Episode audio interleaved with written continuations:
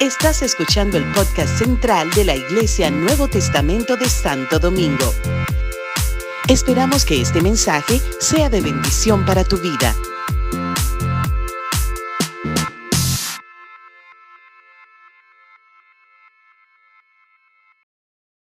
Señor, permítame eh, maneras, ¿verdad?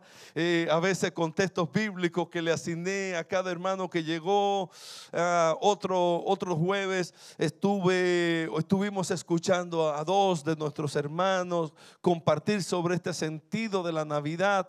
Y el último jueves, pues también estuvimos mirando las escrituras, eh, la historia de la Navidad, ¿verdad? Cómo la Biblia, los evangelios registran el, la esa historia maravillosa de la Navidad. Y entonces pues, pero me quedé pendiente, o sea, compartir con toda la iglesia qué es la Navidad verdaderamente, qué es el sentido de la Navidad. Algunos ven la Navidad, ¿verdad? Con los arbolitos, las, las luces. Yo tengo una persona cerca de mí que le gusta mucho todo eso y pone su luz y pone su... y yo, ay, ay, ay, ay, otra vez sacar todo eso. Para enero guardarlo. Yo la verdad que no lo entiendo mucho, pero... Amén, disfrute su asunto. Disfruta.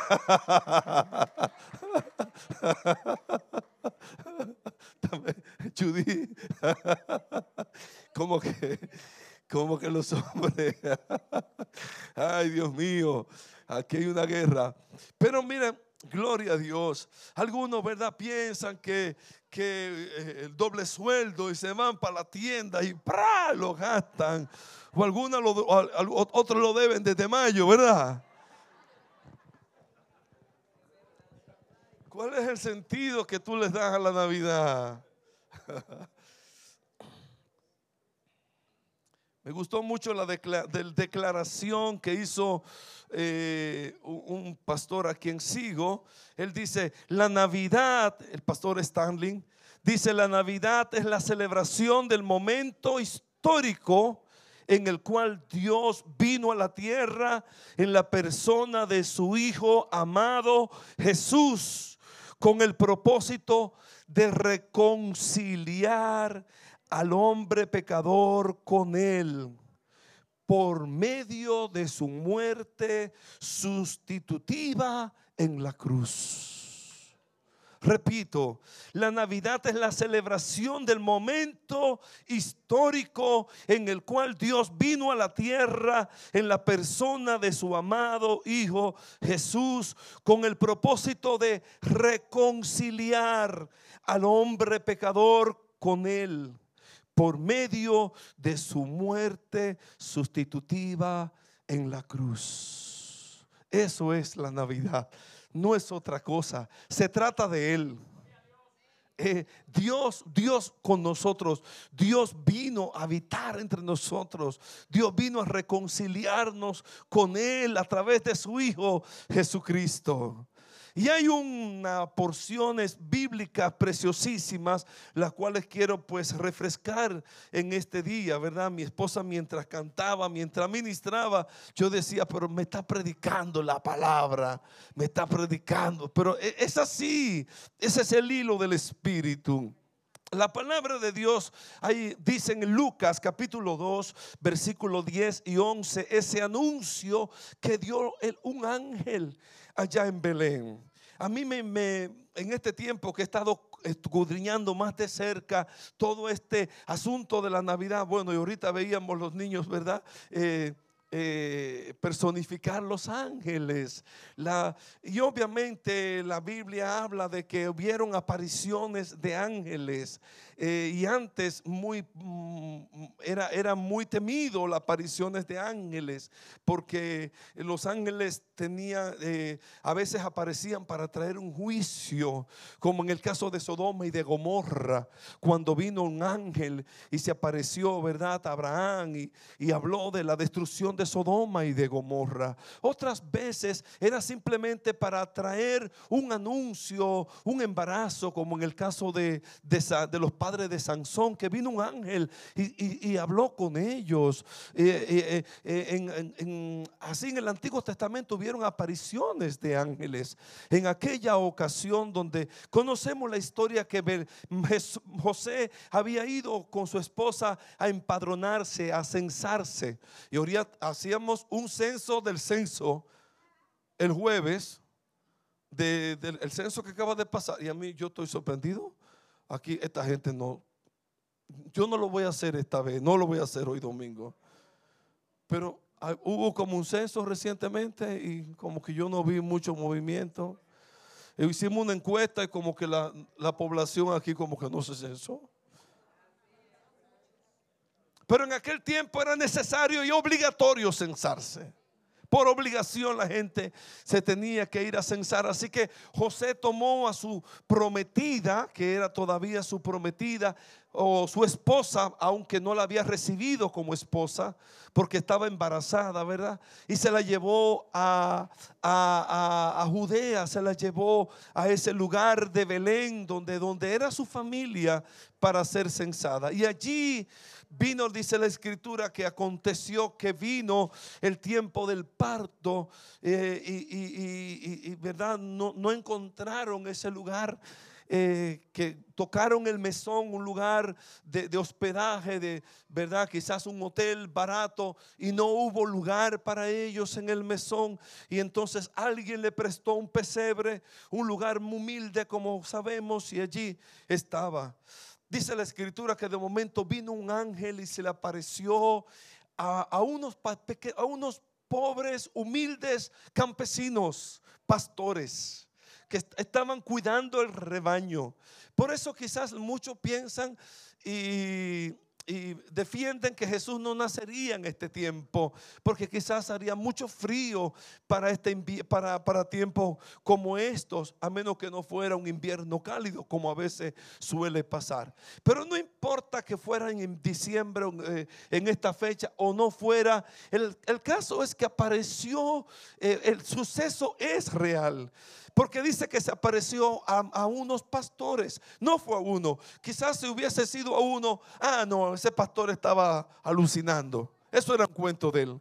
Pero cuando hay más de un testigo, dos, tres, cuatro, cinco, quizás diez testigos, o sea, o sea, ahí están los testigos, ¿verdad?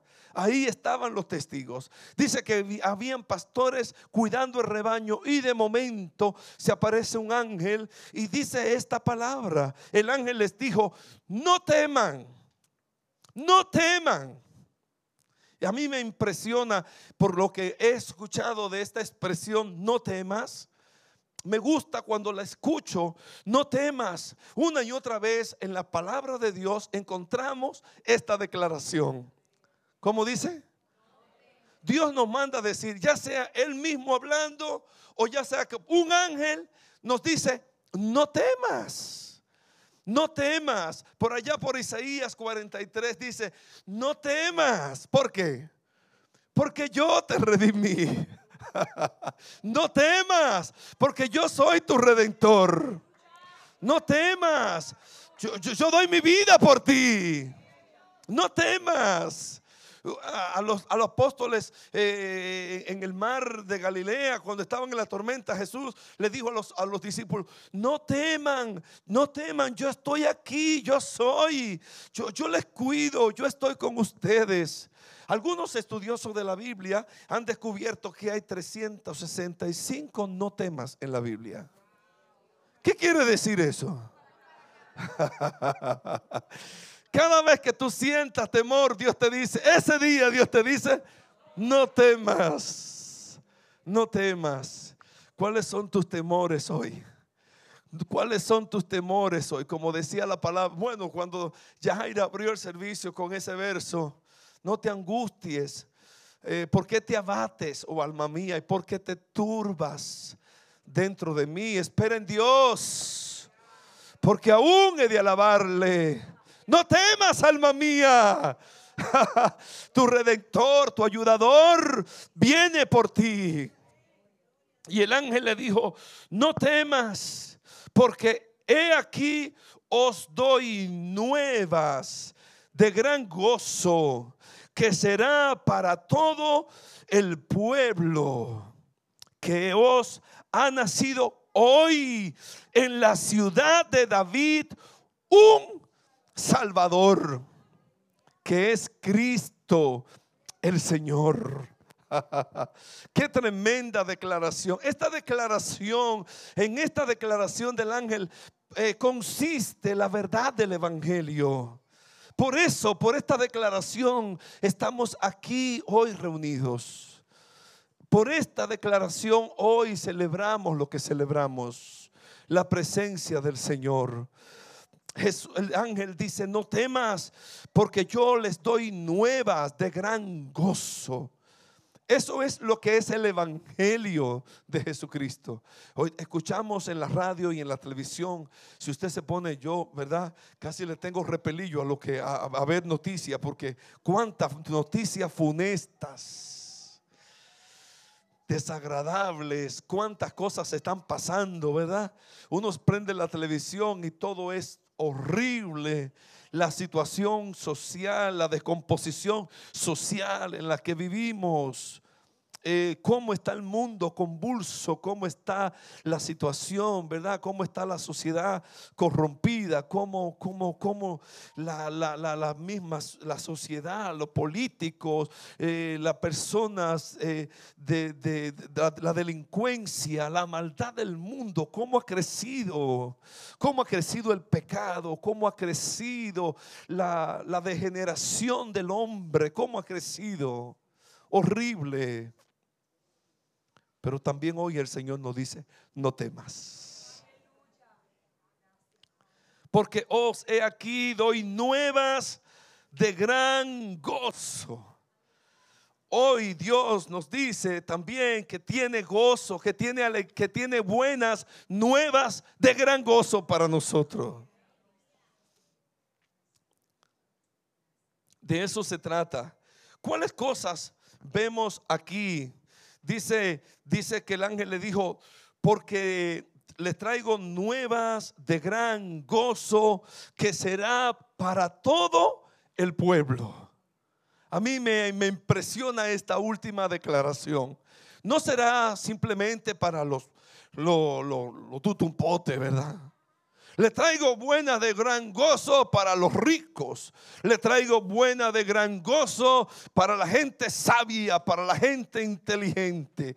Le traigo buena de gran gozo para los pudientes, para los para para algunos cuantos, para los que son de esta no, será de gran gozo para todo el pueblo. Todo el mundo se puede beneficiar de las buenas nuevas del Señor para todo el pueblo. Y si tú eres pueblo, y si tú eres pueblo, ¿cuánto más nosotros, el pueblo de Dios, el pueblo escogido por Dios, la nación santa? Pedro dice en su carta, porque nosotros somos nación santa, pueblo adquirido por Dios. Especial tesoro, real sacerdocio, nación santa. Así nos llama el Señor. Pero esta, esta declaración era para todo el pueblo, para toda la gente. Por, por, eso dice la escritura, de tal manera amó Dios al mundo. Todo el mundo está llamado para abrir su vida, su corazón al Evangelio de Jesucristo. Todos, todos estamos llamados para abrirnos, para recibir estas buenas nuevas. Si no la recibe, eh, es, cuenta tuya, pero, pero la invitación está hecha para todo el pueblo dice la palabra de Dios, para todos ustedes, para todos ustedes le traigo nuevas de gran gozo, para todo el pueblo, para toda la gente. Y, eran, eran, simplemente personas, como les dije, personas humildes, personas, unos, unos pocos campesinos. A ellos le fue revelada la, la verdad más grande de las escrituras. ¿Qué cosa es Dios, verdad? Una, una cosa tan trascendental como dársela porque, ¿por, qué, ¿Por qué no a la, a, la gente de, de, de, grande, verdad? de, la realeza? ¿Por qué no a, personas eh, que en la sociedad es importante? Eh, Dios siempre está como cambiando las cosas, ¿verdad? Cambiando las cosas a unos pocos campesinos humildes en un campo, en una aldea de Belén. A esos Dios le da las mejores noticias para que ellos fueran portadores. Les doy nuevas de gran gozo, serán para todo el pueblo esas buenas, esas buenas nuevas. Y segundo, que ha nacido hoy Miren que no dice, no dice eh, ya nació o va a nacer. El Evangelio es presente. El Evangelio es presente. El Evangelio es presente. Es para hoy. Hoy. ¿Ha nacido cuando? Hoy.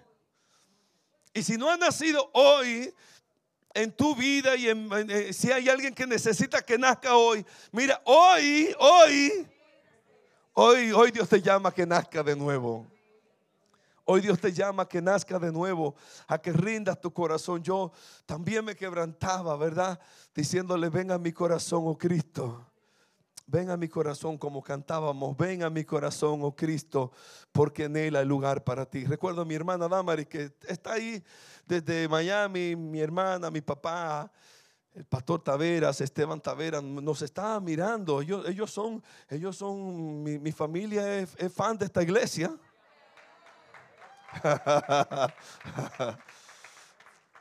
y el jueves hablaba de, esa, de ese testimonio de mi hermana. Se fue muy joven a los Estados Unidos. Por una se casó y bueno, le conté a los hermanos del jueves. No, no, no voy a repetir la historia, ¿verdad? ¿Ah? Sí, sí. Pero mi hermana estaba en, ese frío de Brooklyn, de New, Jersey, y trabajaba en New Jersey, vivía por Brooklyn, una situación así. Y de momento iba en una calle helada, en un diciembre como este, en un invierno como este, lejos de su familia, lejos de su casa, pasando un tiempo difícil en su vida. Y allí escuchó a alguien cantar Tú dejaste tu trono y corona por mí al venir a nacer en Belén. Ven a mi corazón, oh Cristo. Una señora que se montaba en el tren comenzó a cantar ese himno y ella dijo, oh, esto es lo que yo necesito. Esto es lo que yo necesito. Ven a mi corazón otra vez, oh Cristo, porque en él hay lugar para ti. Qué lindo, mi amada, mi hermana querida. Qué bueno que que abriste tu corazón de nuevo al Señor como yo también lo hice y servimos a un Dios tan hermoso, perdonador, que nos ha dado vida, nos reconcilió con Él. El mensaje de la Navidad es que Dios se encarnó, es que Dios bajó y se hizo hombre, es que Dios se hizo carne, como dijo Juan, el verbo se hizo carne y habitó entre nosotros. ¿Qué cosa? ¿Qué misterio? El apóstol Pablo por allá dice, grande es el misterio de la piedad. Grande es el misterio de la piedad. Dios fue hecho carne. Wow, eso es un misterio. Eso es un misterio. Dios dejó, Dios se, se despojó de su deidad. Dice Filipenses, siendo Dios, dice Pablo en Filipenses 2, siendo Dios, no estimó ser igual a Dios como cosa a que aferrarse. No estimó, no, eh, y mi, esposa lo, dramatizaba, ¿verdad? Dijo, yo voy, yo voy por ellos, yo voy por ellos. No estimó ser igual a Dios. Se despojó de su gloria, se despojó de su deidad y se hizo hombre. Dios se hizo hombre. Dice la escritura así en Filipenses 2. Eh, eh, eh, hay en nosotros el sentir que hubo en Cristo, el cual siendo en forma de Dios no estimó ser igual a Dios como cosa que aferrarse, sino que dejando todo eh, se, hizo semejante, se, tomando forma de siervo, hecho semejante a los hombres. se, se humanó, haciéndose obediente hasta la muerte y muerte de cruz. Ese es el Evangelio. Ese es el verdadero sentido de la Navidad. Esa obediencia de Cristo desde su nacimiento. Desde su nacimiento esa obediencia, esa entrega, que Jesucristo, que Dios se hiciera hombre, que Dios se hiciera humano, que Dios habitara entre nosotros. Simplemente con, con que Él hubiese venido, aún hubiese venido en la realeza, ya era una degradación para Él. ¿Cierto? ¿Qué importa, verdad? Los, los, lujos y las cosas. Que, que se hubiese humanado como fuera, ya era una degradación para Dios hacerse humano, tener nuestras limitaciones, tener nuestras debilidades, tener nuestras flaquezas, eh, tener esta situación en la que vivimos, pero no tan solamente en esa condición, sino que la condición más humilde, desde su nacimiento hasta la cruz. Desde su nacimiento, cuando estaba nacido, cuando estaba allí eh, en, el pesebre, hasta cuando hacía su ministerio, que cuando la gente lo quería seguir, le decía, yo, las, las, zorras tienen, las zorras tienen cuevas, las aves de los cielos tienen nidos, pero el Hijo del Hombre no tiene donde recostar su cabeza. Ese Jesús a quien nosotros le dimos nuestra vida. Yo me soñé, ah, le contaba a Germán y Alexis una mañana que me visitaban, que ya nos íbamos de viaje, fuimos a la Romana y Víctor me acompañó también. Y, yo, me soñé un sueño que me, desde entonces estoy quebrantado. Yo no sé qué sentido tiene, pero fue tan sentido y por eso hoy me, me impactó tanto, me, ministró tanto. Yo recuerdo que eh, estaba en un sueño, entonces había como dos personas, dos muchachas jóvenes, preciosísimas, dos, dos, doncellas hermosas, pero estaban así como escépticas, como de esa gente que, que nada le entra así. No. No creo, no. ¿Y por qué usted cree? Me preguntaron. ¿Y por qué usted es cristiano?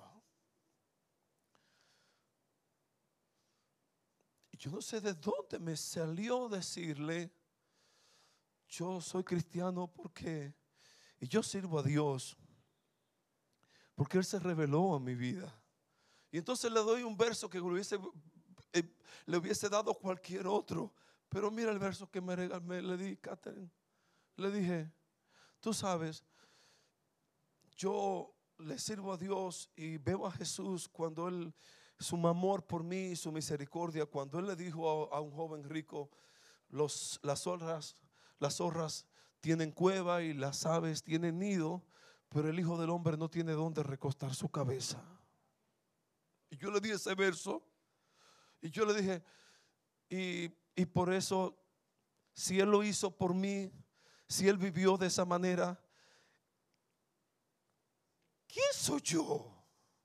Pero ¿quién soy yo? para no dar mi vida por Él. Yo doy mi vida por Él. Él lo hizo antes por mí. Y el caso es que cuando yo vuelvo a mirar a las dos muchachas, después de ese verso, estaban llorando. Y yo dije, ay, y yo dije, mi sueño, fue un sueño, ¿verdad? Ustedes saben, un sueño. Yo dije, la palabra de Dios tiene poder. Porque yo le doy este verso como que no tiene mucho sentido a lo que ya me estaban preguntando y de momento eso convenció, trajo convicción. De eso se trata, mis amados. Que Dios se humanara, que Dios habitara entre nosotros, que Dios se hiciera mediador entre nosotros. Y, y de eso se trata. ¿Qué, qué, más hizo el Señor? Hoy Dios no, dijo el ángel, eh, nuevas de gran gozo que será para todo el pueblo, porque les doy, le voy a dar, porque les doy un Salvador. Será para todo el pueblo que os ha nacido hoy en la ciudad de David, en la ciudad de David. Dice, dice eh, Isaías 11, será, será levantado un renuevo, una raíz, la raíz de David. Viene un renuevo. Ustedes han visto una planta de, una mata de, plátano, por, por decir así, ¿verdad? Señores, los, agricultores de aquí, ¿quiénes son? ¿Ah? Cuando la mata de plátano eh, ya, ya, ya dio su racimo, ¿qué viene? Los retoños, vienen retoños. Isaías lo vio así, viene el retoño de Isaías. De la raíz de Isaí vendrá uno que va a resurgir. Esa, esa, esa declaración de que vendría de la misma familia de David de la familia de David, un retoño, un renuevo, el renuevo, un renuevo saldrá de las raíces de, de David. Por eso era necesario que Jesús naciera en Belén y era ya para que fuera y, y de la familia de David, que era José, para que fuese llamado hijo de David. Él es la raíz de Isaí. Él es la raíz de Isaí, príncipe de paz, señalado entre diez mil. Gloria a Dios. Os ha nacido hoy en la ciudad de David un Salvador. ¿Por qué un Salvador? ¿Por qué, ¿Por qué no otra cosa? Porque era justamente lo que nosotros necesitábamos. Un Salvador. Alguien escribió, si Dios hubiese percibido que nuestra mayor necesidad era económica, no manda un economista.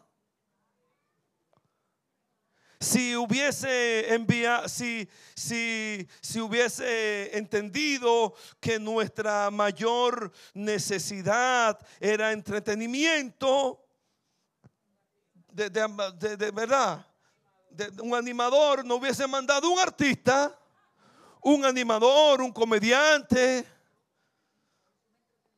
Si, era, si era nuestra necesidad hubiese sido, eh, ¿verdad? Mayor, nuestra mayor necesidad, una estabilidad política, no se hubiera enviado un político.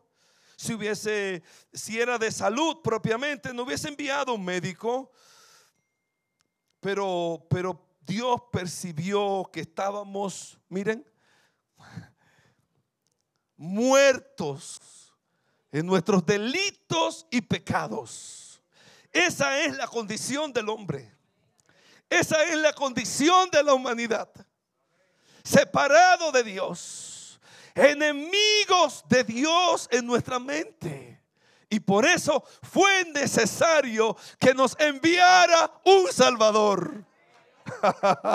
un Salvador para Dios reconciliarse con nosotros, para que nosotros nos reconciliáramos con Dios. Por eso dice la palabra en segunda de Corintios 5:21, al que no conoció pecado por nosotros, lo hizo pecado para que nosotros fuésemos justicia de Dios en él.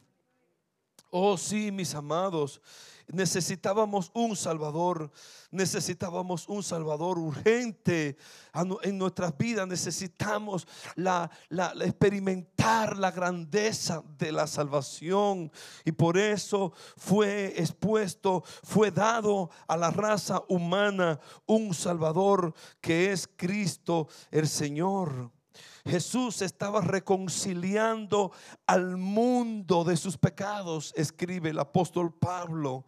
¿Qué, ¿Qué es esto de y dice Pablo en esa carta de Corintios, ¿verdad? Cuando Pablo habla en segunda de Corintios del 17 en adelante que habla que si el, de modo que si alguno está en Cristo, nueva criatura es. Las cosas viejas pasaron y aquí todas son hechas nuevas, que Dios estaba que Dios estaba aquí con nosotros reconciliando al mundo, reconciliándonos a nosotros para con Dios, una reconciliación, una reconciliación. En esto consiste, en eso consiste la salvación, en eso consiste que hemos sido reconciliados con Dios, en eso consiste que hemos sido reconciliados con Dios que Él nos dio un poderoso Salvador, un poderoso Salvador para que nosotros hoy pudiésemos gozar de esta vida eterna,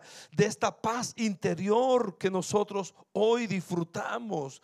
En esto consiste la salvación, en esto consiste la Navidad. El apóstol eh, Jesús cuando estaba aquí en la tierra, dice que visitó a casa de, Saqueo, aquel joven, aquel señor, ¿verdad? De, baja estatura, que de momento Jesús, eh, conocemos la historia, ¿verdad? Aquel, aquel hombre que, que se trepó en un árbol y Jesús le dijo, Saqueo, hoy es necesario que yo vaya a tu casa. Y dice que cuando llegó a casa de saqueo, eh, la, expresión de Jesús dijo, hoy ha llegado la salvación a esta casa. ¿Qué necesitaba saqueo? Salvación, salvación. Así que a veces vemos a Jesús, ¿verdad? Como cualquier otra cosa, como un ayudador, como un suplidor, como un sanador. Mire, conózcalo como un salvador. Abra su corazón al Señor y dile, Jesús, tú viniste para salvarme.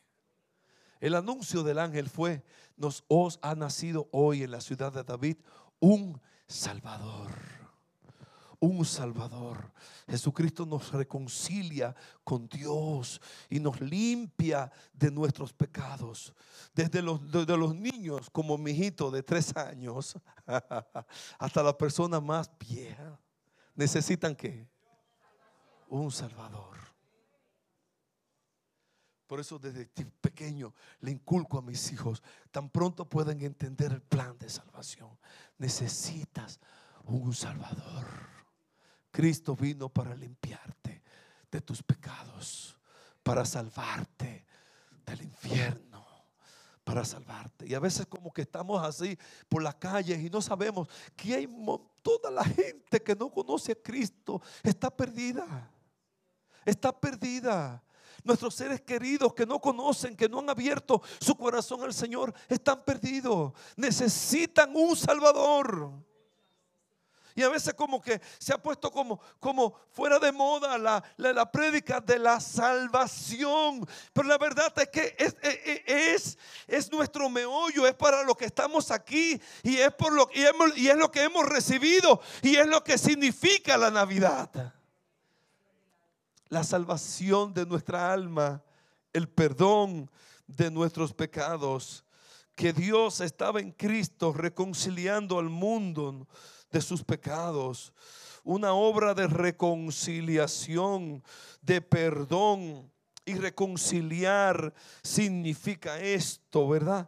Significa recuperar un el estado previo lo busqué en el diccionario, recuperar el estado previo, eh, eh, traumáticamente quebrantado.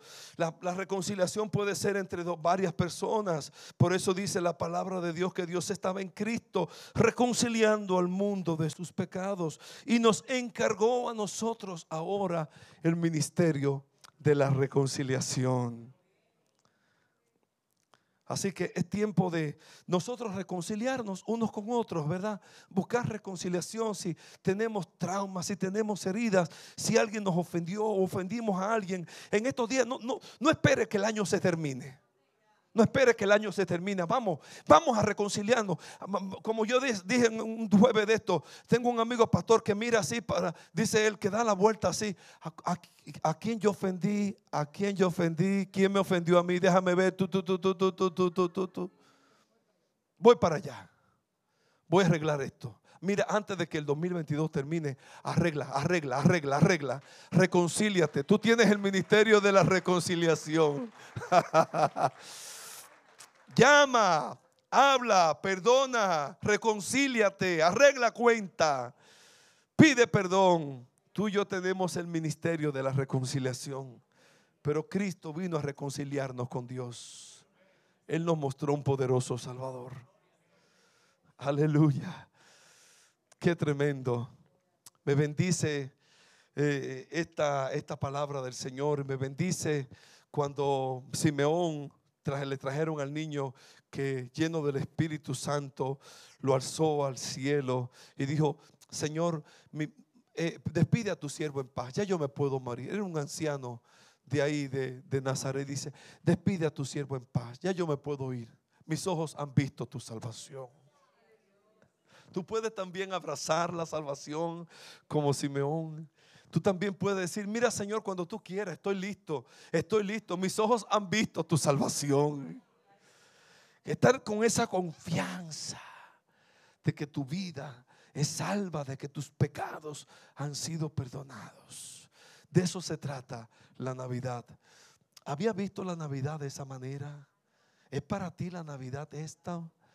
Que hoy tú puedas decir y que el año que viene, si te pregunta alguien qué es la Navidad, tú puedas decir algo similar. La Navidad, como dije al principio, es la celebración del momento histórico en el cual Dios vino a la tierra en la persona de su amado Hijo Jesús con el propósito de reconciliar al hombre pecador con Él por medio de su muerte sustitutiva en la cruz. Dios, no teman porque les doy nueva de gran, no un gozo pequeño, de gran gozo, que será para todo el pueblo, que hoy, hoy, hoy ha nacido hoy en la ciudad de David un Salvador, que es Cristo el Señor. Amén. Vamos a estar de pie, vamos a estar de pie. Vamos a dar gracias a Dios por esa salvación tan linda, tan hermosa, tan preciosa que el Señor nos regaló. Gloria a Dios. Vengan los amados músicos.